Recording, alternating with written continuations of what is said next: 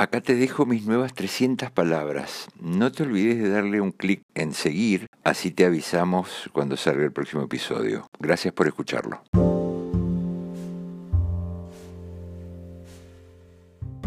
Hace un rato, viendo las historias de Instagram, que para eso están, ¿o no? Vi a una hermosísima nadando en el Mediterráneo. Es una periodista española que sigo por inteligente y mordaz y más que nada porque me gusta. Argumento más que suficiente si los hay.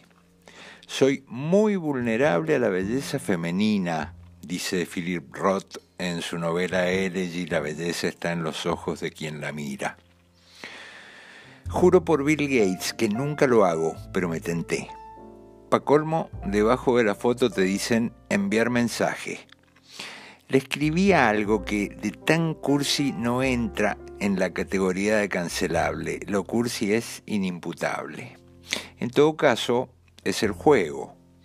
Uno hace pública una imagen para ser sometida a los me gusta y a esos perversos emojis combinados, caritas, fueguitos, gestitos y tanto otro signito que ameritarían una nueva piedra roseta para saber qué quieren decir. Al final de mi comentario le puse, estuve bien, ¿no? Y ella me contestó, sí, entre miles, me contestó, súper, escribió y puso un corazoncito. No debería contarles cómo siguió porque los caballeros no tenemos memoria, pero bueno, les cuento.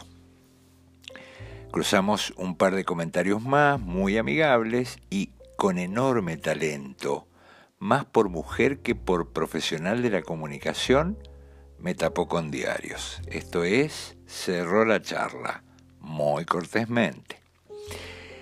Lo bueno de un fracaso amoroso es que te lleva a reflexionar, che.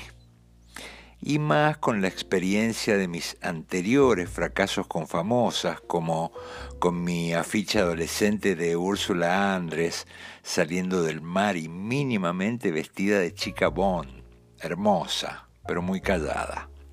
Por lo menos la gallega me contestó. ¿Pero me contestó ella? ¿O fue un community manager?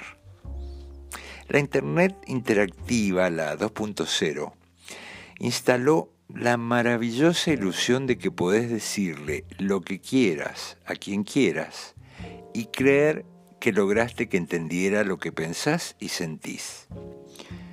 ¿Fue la astucia de Internet o vivimos desde siempre con esa ilusión de que podés decirle lo que quieras a quien quieras y creer que lograste que entendiera lo que pensás y sentís?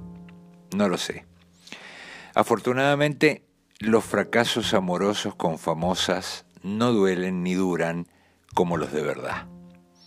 De momento voy a tratar de superar este buscando en Facebook alguna frasecita de esas de soltar, porque parece ser que las emociones ahora son como un globo con helio. Soltás y listo. Soltar. Se dice fácil, ¿no?